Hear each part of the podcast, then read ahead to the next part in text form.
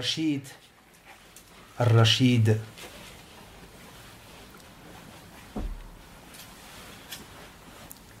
Und das ist wieder das ist ein Name, der sehr eng verbunden ist mit Al-Hadi, den wir vorher gehabt haben.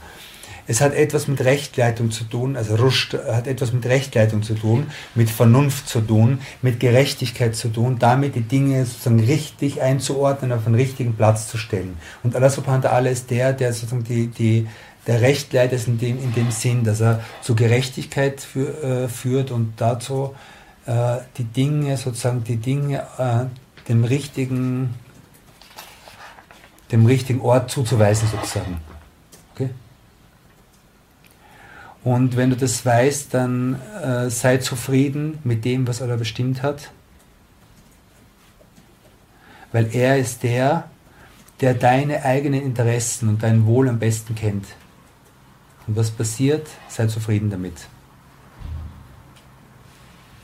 Und, und noch was anderes, sagt er, und das ist echt ein wunderschöner Ausdruck. Bleib nicht im Zustand von Dummheit, von, was gibt es noch für Wörter aus Dummheit? Von. Hä? Nein. Torheit.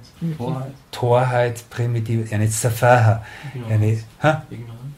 Ja, aber es ist noch, ich, würde, ich hätte gerne äh, Wort, das noch extremer ist als Dummheit. Äh, Trottelhaftigkeit. Kann man das sagen? Gibt es das? Trottelhaftigkeit. Ja, aber sagen wir Dummheit, ist egal.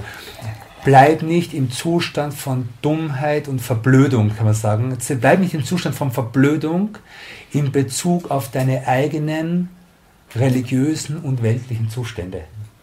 Das ist echt das ist so, so ein schöner Ausdruck. Wie oft sind wir, obwohl wir eigentlich, wenn wir intelligent genug wären, zumindest, also wir sind jetzt sehr intelligent, aber zumindest intelligent genug, dass wir die wichtigsten Dinge in unserem Leben äh, hinkriegen. Ja? Also die, die wichtigsten Dinge, auch die religiösen Dinge. Ja? Und dann bleibt man in einem Zustand, wo man sich selbst sozusagen zum Idioten macht.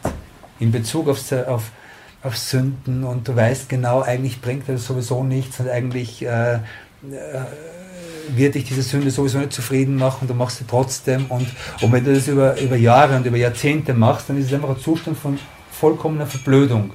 Aber nicht von Blödheit, dass du sagst, du wärst zu wenig intelligent dafür. Nein, du selbst stellst dich, du selbst machst dich zu einem, zu einem Idioten. Und er sagt, bleib nicht in dem Zustand von Idiotenhaftigkeit, bleib nicht in dem Zustand von Verdummung. Okay? Gut. Ähm